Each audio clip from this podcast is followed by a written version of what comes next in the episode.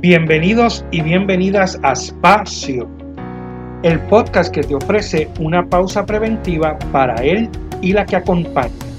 Un spa para tu ser. Espacio para quienes atienden. Un compartir dotado de saberes, vivencias, estrategias para atendernos y así poder atender. Somos Melissa Matei y Rafael de la Torre. Somos Espacio. Un espacio para sanarnos. Saludos a nuestros seguidores y seguidoras de Espacio. Bienvenidos a nuestro quinto episodio de la séptima temporada.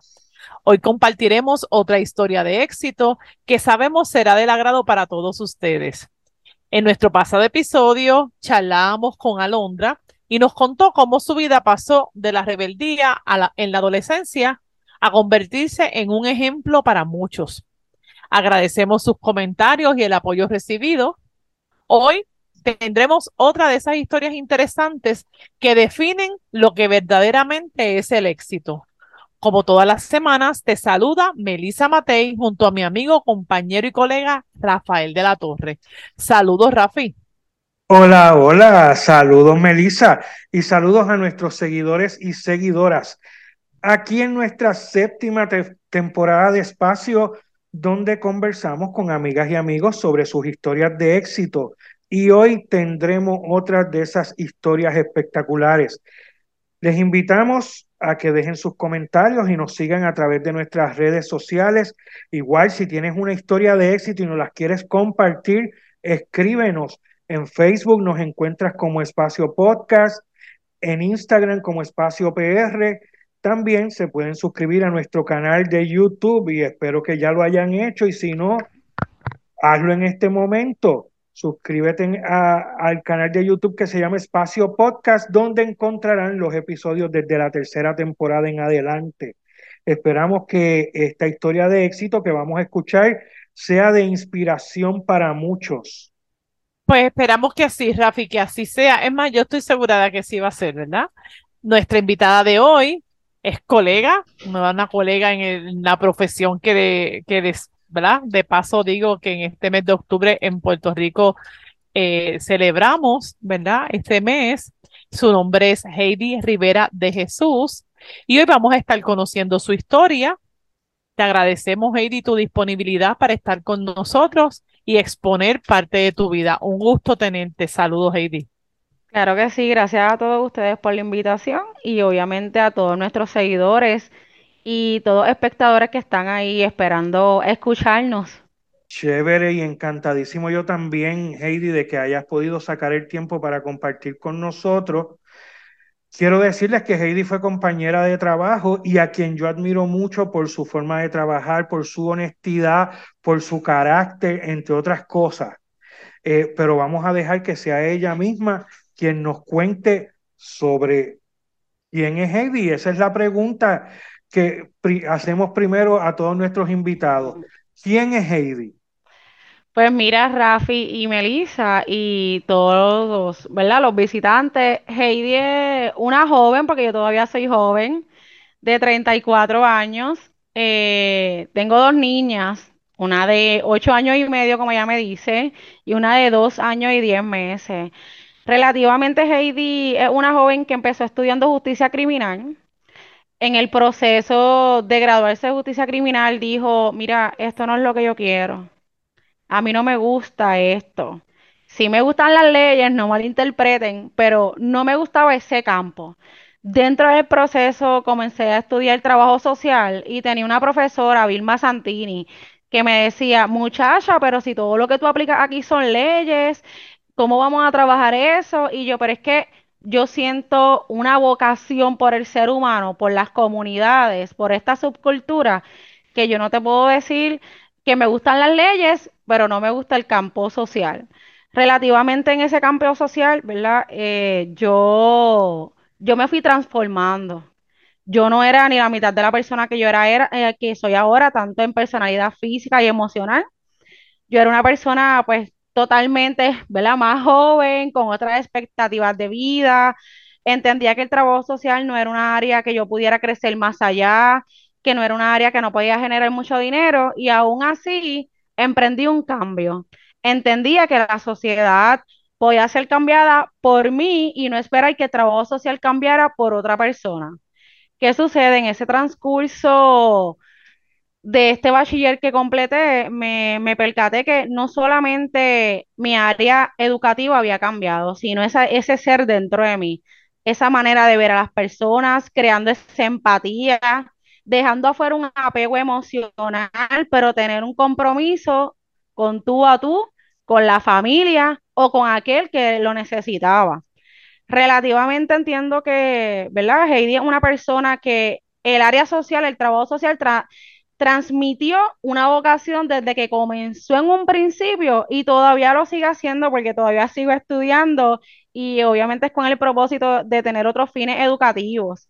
Pero yo digo que toda persona que trabaje o estudie en este campo de trabajo social va a tener un trasfondo histórico, por decirlo así, porque comenzamos de una manera, como ustedes hablaban al principio, del éxito, de la rebeldía al éxito, y sí, comenzamos de una manera rebelde, con unos retos de los cuales nosotros queríamos imponer, pero en el transcurso nos fuimos como poniendo mansitos, ¿verdad? Como el buen español en Puerto Rico, nos fuimos poniendo bien mansitos, viendo cuáles son las estructuras y moderando tanto caracteres, conductas, costumbres y fuimos modificando todo eso en el transcurso mientras seguíamos estudiando. Espectacular, espectacular, Heidi, que, que bueno pues escuchar cómo, ¿verdad? Que, que es la forma en que yo interpreto lo que estás planteando, cómo la profesión que tú elegiste o la profesión que te eligió te fue transformando. Y entonces, pues, quisiéramos saber un poquito más detalles, eh, ¿verdad? Y, y, esa es la conversación que queremos tener. Pero ahora, a mí me gustaría, ¿verdad? Ya que el tema es el éxito, escuchar de ti. ¿Qué, ¿Qué tú entiendes que es éxito, verdad? Nosotros estamos queriendo definir éxito desde las experiencias, pero para Heidi, ¿qué es eso del éxito? Mira, el éxito relativamente no es la fama o el dinero que nosotros podamos tener en el entorno humano, humanitario. El éxito para mí es todo lo que tú te propongas que lleve a una expectativa a la cual tú no estabas eh, acostumbrado o simplemente no la veías llegar. Por ejemplo, en el entorno personal como madre, yo tuve éxito en tener a mis dos hijas yo estuve un largo periodo eh, teniendo una expectativa de tener hijos. Y cuando las tuve, para mí eso era un éxito. El éxito se, se define según tu manera de proyectarlo. El éxito es una habilidad, podría decir, que la podemos canalizar y la, y la podemos adquirir cuando nosotros o nuestro yo esté capacitado para tenerla. Me gustó eso de cuando estemos capacitados para tenerla o sea, que es como, como que, es que está, eh, es como la disposición o el momento preciso, no, quizás no para que llegue el éxito, sino para que lo podamos entender. Correcto, Melissa, es prácticamente empoderarnos. Cuando nosotros nos empoderamos, entonces que vamos a llegar al éxito. Y como hablé antes, no es monetaria ni fama, sino un éxito personal, de adentro hacia afuera, porque muchas veces nosotros vemos el éxito como, como un peculiar de que una persona tenga éxito porque tiene dinero o tiene fama, pero ¿y el éxito interno dónde está? Y esas capacidades que tú tienes de sobresalir que no las, que no las has realizado. Y ese éxito de tú simplemente completar un asociado, un bachiller o una maestría, o simplemente tener una familia, porque el éxito se, se compone de eso. Nosotros los trabajadores sociales trabajamos para eso. Un entorno social, sobresalir, tener esa vocación, esos conversatorios que nos, llegan, nos llevan a esto. Sí, que te iba a decir que esas cualidades son esas cualidades que nosotros hemos hablado, Melissa, que, que cuando las podemos desarrollar, que es lo que estaba diciendo, eh, que cuando estamos listos para, para desarrollar esas cualidades, ahí es que ahí es que podemos llegar a lograr lo que queremos lograr, ¿verdad? Este, y por ahí mismo, eh, Heidi, a mí me gustaría saber, ¿verdad? Eh, dijo Melissa ahorita que estás en la, la, profesión, te llamó, lo dijo, dijo ella.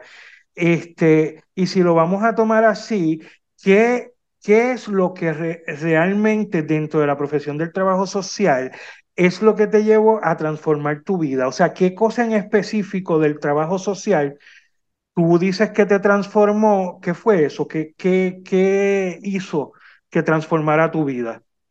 Pues mira, Rafi, eh, relativamente es bien práctico.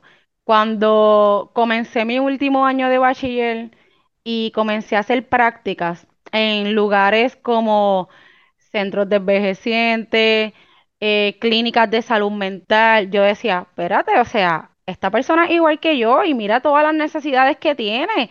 Y yo como ser humano me quejo constantemente y tengo las herramientas. Entonces, ¿quién soy yo? ¿Qué es lo que está pasando dentro de mí? Que no estoy facilitando estas herramientas a estas personas que lo necesitan. Y eso fue como un choque. Es como si tú fueras corriendo y te das con una pared, como que, ¿qué pasó aquí?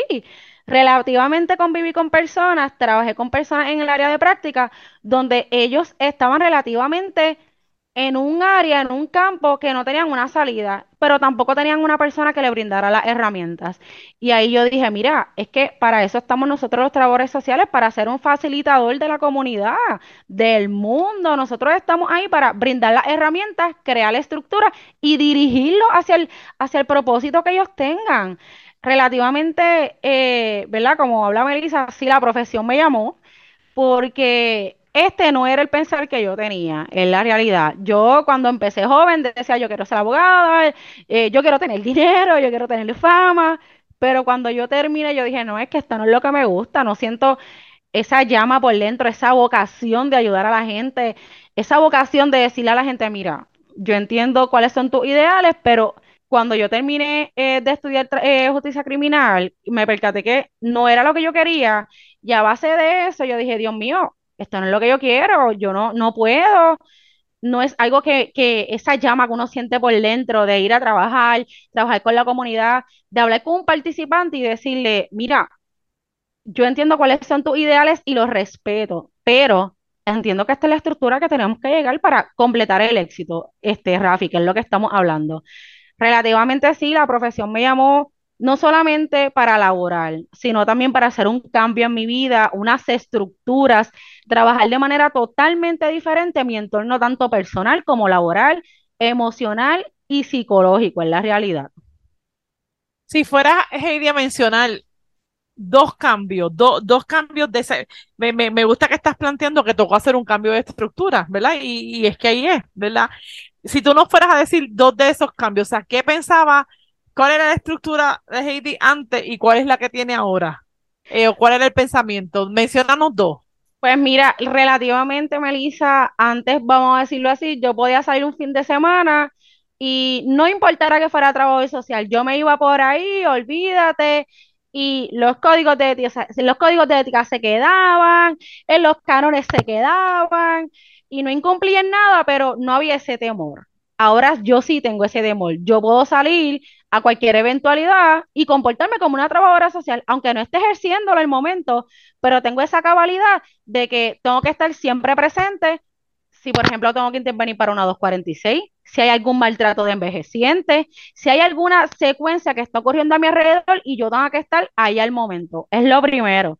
Lo segundo, en mi entorno personal, porque mis hijas, por lo menos antes, eh, la grande yo la dejaba como acostarse a las 10, 10 y media y que comiera prácticamente lo que ella quisiera. Cuando yo empecé en este proceso, yo dije, pero espérate, porque esto es negligencia, dejarla acostar a la hora que ella le dé la gana. Esto no es una estructura que estoy creando, esto no está dentro, ah, esto no está para con mi código de ética ni con la ley 246. Entonces tengo que autoestructurarme yo para entonces estructurar a otros, porque yo decía, ¿cómo le voy a decir a los otros papá, tienes que acostar a tu hijo temprano para que pueda llegar a ese sistema cognitivo, pueda descansar completamente y el niño pueda fluir, porque yo no lo seguía. Y yo dije, vamos a empezar por la casa. Vamos a empezar por la casa, le voy a explicar a la nena qué es lo que está pasando, cómo es que se va a trabajar. Y por ahí, mira, me fui y ya por lo menos las dos ya saben que tenemos que crear una estructura que mamá es trabajador social, que no soy guardia, pero tenemos que seguir un reglamento, ¿verdad? Y un código. Y hasta ahora ha funcionado bien. Sí, o sea ah. que Heidi tienes el convencimiento de que lo que tú proclamas que es bueno para otro, pues hay que aplicárselo de cierta manera, ¿verdad? Correcto, así es. A mí, una de las cosas que yo admiro de, de Heidi este, es precisamente que está pendiente. Fíjate que cuando uno en las comunidades cuando uno trabaja en las comunidades, uno puede eh, pues atender las cosas que te llegan a la oficina o puedes realmente buscar este, qué está pasando en la comunidad y, y entrar dentro de la comunidad, ¿verdad? Y eso hacía Heidi. Entonces, cuando veía eh, cosas donde se estaban violando los derechos o veía cosas injustas, ahí es que Heidi las, las trabajaba. Yo pienso que ella hacía la diferencia con eso, porque ella las trabajaba hasta las últimas consecuencias y en muchas ocasiones la vi este, fuera de horas laborables, terminando eh, conectada por, por Zoom con jueces en el tribunal, porque le estaba radicando una ley a, este, a, un envejeciente para, para poder, este, ¿verdad? Poder, poder ubicar al envejeciente. Y, y, así en muchas, en muchas otras cosas. Y eso, eso es algo, eh, ¿verdad? Que yo siempre dije que admiraba, que admiraba de Heidi. Eso es parte de esa transformación que te dio el, el, la profesión del trabajo social o ese es parte de tu carácter que tú traes desde siempre en tu vida. Tú siempre, siempre te has preocupado, ¿verdad? Has, has estado preocupado por la gente, por por cómo se viven las comunidades, porque se cumplan los derechos de las personas.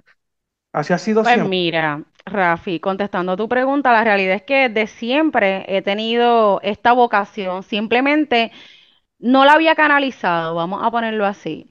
Y dentro del área de, de trabajo social comencé a canalizarla viendo que realmente estas personas no tienen las herramientas ni tienen una persona que los pueda canalizar ni llevar, ¿verdad? Hacia el fin de, de, conseguir la herramienta necesaria. No obstante a esto, entiendo que esto también se fue desarrollando con los años mientras terminaba de estudiar.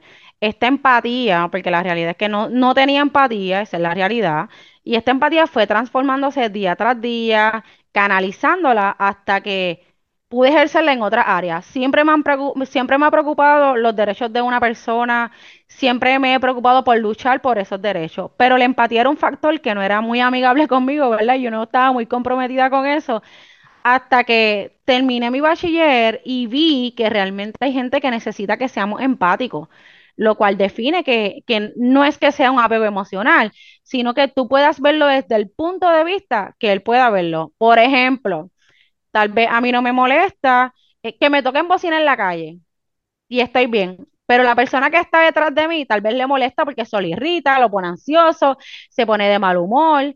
¿Qué quiere decir? Él lo ve desde una perspectiva, pero yo la estoy viendo desde otra y también son los momentos que estamos viviendo. Qué bien, me, me, me gusta, este, yo que tengo la experiencia de, de, de, dar, de dar clase, casi siempre tengo estudiantes que tienen esa transición que tú has tenido de la justicia criminal al trabajo social, eh, o inclusive he tenido policías, ¿verdad? Que, y, y tú me reafirmas que el deseo de elaborar por los demás está, ¿verdad? Porque ambas profesiones lo tienen a su manera. Pero yo estoy viendo cómo, cómo con eso que tú nos narras que tocó tu vida, tú te das cuenta de que una cosa es que sigamos la estructura, ¿verdad? Que hay que cumplir, pero otra cosa es reconocer que hay quienes por, por como son, que somos diversos, pues necesitan ayuda a la hora de, de poder cumplir esa estructura, necesitan guía, acompañamiento. Así que es bien interesante la forma, Heidi, en que tú narras eh, eh, que tu interés sigue siendo el mismo. Yo, yo lo veo como justicia, no es que tú has dejado de creer en la justicia, pero entonces para que se haga justicia hay que primero hacer justicia desde abajo, en términos de que la gente tenga esa, esa, esa disponibilidad, tenga esos accesos. Entonces, si tú no fueras a narrar, Heidi, de hasta, hasta este joven momento, porque ya lo dijo así que joven, ¿cuál de las historias que tú has tenido como profesional? Tú puedes decir, wow, esta, esta es de, lo que me ha hecho sentir a mí más exitosa. No sé si alguna experiencia, algún caso, obviamente con toda la confidencialidad que implica, pero esto, ¿qué momento? Narranos un momento que tú dices, mira, definitivamente este proceso que yo he estado viviendo, este, esto sí que fue un éxito, esta experiencia sí que fue bien exitosa. Pues mira, sí, guardando, ¿verdad? Toda la confidencialidad, tuve un casito de un adulto de 55 años. Vivía en este residencial hace 16 años. totalmente incapacitado, eh, neurocognitivo, con psicosis, tomaba medicamentos, no comía por él solo, no se bañaba por él solo, vivía encerrado. Y solamente su hermano, que era un adulto mayor, le llevaba la comida de vez en cuando y le llevaba los medicamentos de la manera que él pudiera. Cuando yo vi este caso, que empecé a estudiar el expediente, yo dije, wow, 16 años. Pero ¿cómo una persona puede vivir aquí 16 años? ¿Cómo una persona que no tiene su conocimiento habitual puede estar aquí?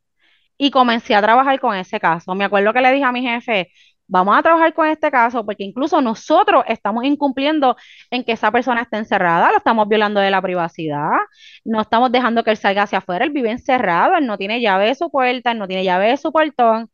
Y mi jefe primero me dijo como que, mire, es que eso es un poquito complicado. Y yo, no, es que bajo la ley 238, una persona discapacitada y estamos violando sus derechos. Vamos a trabajarlo. Y él me dijo, pues haz lo que tú quieras, está bien. Nunca me puso oposición, pero es que yo soy bien majadera, es la realidad.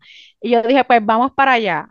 Convoqué a AMSCA, eh, varias agencias, ¿verdad? Entre ellas APS, eh, Discapacidad Intelectual aquí en Bayamón y junté a todas estas personas en un tribunal, en una sala 507, bajo una 140. Y lo primero que dije fue, eh, nosotros estamos violando estos, estos derechos. Ustedes son el Estado, ustedes son las agencias del Estado y no tenían conocimiento de este hecho. ¿Qué puedo hacer yo que soy una simple trabajadora social de vocación? Y ahí fue como comenzamos el proceso. Comenzamos un proceso tardío, en la realidad que duró dos meses, pero sentí satisfacción porque el día, la última vista fue reubicado hacia un lugar donde no violaran sus derechos, donde él iba a estar cómodo y donde este adulto mayor, su hermano, iba a estar en completamente confianza. Y lo más gratificante, Melissa, fue cuando su hermano me dijo, han pasado miles de trabajadoras sociales por aquí y todas me dicen que me van a ayudar. Pero yo he visto que tú has hecho lo imposible y lo completaste. Tú me dijiste que el proceso se iba a completar y lo hiciste, estuviste agarrada de mi mano todos estos dos meses. Y es tan gratificante nosotros los trabajadores sociales poder escuchar esas palabras porque no es lo mismo que mi jefe me diga buen trabajo a que un participante me diga gracias por lo que hiciste, cumpliste tu promesa, llegamos a la meta, mi hermano está bien, yo puedo tener una salud emocional bien, me puedo tomar mis medicamentos, puedo ir al médico sin tener esa preocupación. Y eso es lo más gratificante, Melissa, que, que podamos estar en el proceso, sea positivo o sea negativo, y como dicen nuestros cánones de ética, ¿verdad? El profesional y el trabajo social, estemos comprometidos. Qué bien, qué bien. Y eso es un ejemplo de lo que estaba diciendo antes de por qué admiraba a, a Heidi en su, ¿verdad? En su práctica eh, profesional. Este, mira, Heidi, también estoy escuchándote eh, de tu entrega, ¿verdad? A tus casos, a la comunidad, este, y aunque si hablaste un poco de que había, ponías estructura con tus hijos, aprendiste eso también eh, del trabajo social, poner, poner estructura con tus hijos y, y ¿verdad? en tu ámbito familiar. Pero ¿qué haces tú para ti? ¿Verdad? A, nosotros entendemos que como parte del éxito, eh, el autocuidado y el, y el hacer cosas para ti, ¿verdad? Porque está chévere estar hasta altas horas de la noche, está chévere ayudar a la gente y llevarlo a feliz término, como ese caso que, que, que estás diciendo. Pero ¿Qué cosas eh, has hecho y que también son parte del éxito en tu vida? ¿Qué cosas has hecho para el fortalecimiento y el desarrollo interior eh, tuyo? Pues mira, eh, una de las cosas por las cuales comencé a estudiar el trabajo social forense es porque quería educarme más. Obviamente quería tener mucho más conocimiento y poder educar no solamente a cualquier particular, sino también a mis hijas Dentro de eso también está, me ejercito, hago CrossFit, trato de comer lo más saludable posible, pero cuando no se puede, pues no se puede. Pero trato de cuidarme emocionalmente con la educación. Me gusta leer muchos libros para poder educarme. Si siento que voy a decaer o siento que estoy en, un proceso donde me siento desanimado, visito alguna entidad religiosa para tener eh, sanación, ¿verdad? Interna en el alma. Trato de dialogar esto con mis hijas, pero lo más enfático es que leo libros. Entiendo que los libros son los que me llenan de paz, me, me crean estructuras, pueden sanar cualquier dolencia que puedo tener. Y físicamente, pues, como hablé hablado, me ejercito, hago, ¿verdad? CrossFit, eh, trato de comer lo más saludable. También me gusta mucho compartir con mis hijas en los time out. Eso para mí es liberar el estrés. Eh, voy a time out por liberar el estrés, comer un mantecado con mis hijas, escucharlas, eso también es una terapia para mí. Escuchar a mis hijas cómo se han desarrollado en el proceso juntamente conmigo, la manera en que se expresan, la manera en que se pueden comunicar, la manera en cómo una niña de 8 años me puede proyectar una conversación a, a versus una niña, tal vez que no tenga una madre que sea trabajador social, en la realidad. Eso me, me conforta como madre y si tengo alguna secuela de, por decirlo así, psicológica, emocional, eso puede curarlo en la realidad. Ok, ok. Qué bien, yo, yo voy captando, Heidi, que, ¿verdad? Como nosotros estamos en búsqueda de la diversidad de definiciones sobre el éxito, como tú dijiste en algún momento, no se trata de fama y dinero, hay tantas cosas que son éxito. Eh, o yo capto que el éxito es, bueno, es lo que yo capto, no sé cómo lo ha captado Rafi, pero es lo que yo recibo de ti, es la satisfacción de hacer lo, lo, correcto, ¿verdad? Lo que uno se propone. Pero más allá de lograrlo, yo voy notando mucho en ti cómo tú disfrutas la satisfacción de, del, del logro, ¿verdad? De, de, lo que logras, de haberte esforzado por algo y al final poder escucharlo de la voz del participante, verlo en el comportamiento de tus hijas, pero es como, eh, eh, yo voy definiendo éxito como, como lo bien que se siente, esa satisfacción que no se puede monetizar, ¿verdad? Que siempre ha sido nuestro consuelo, no estamos diciendo que no necesitemos mejor este, condiciones, ¿verdad? De, de pago, pero ciertamente eso que se siente cuando uno hace lo mejor por uno o por otra persona, definitivamente no hay dinero que lo pueda pagar y hoy tú no los defines como éxito. Así es.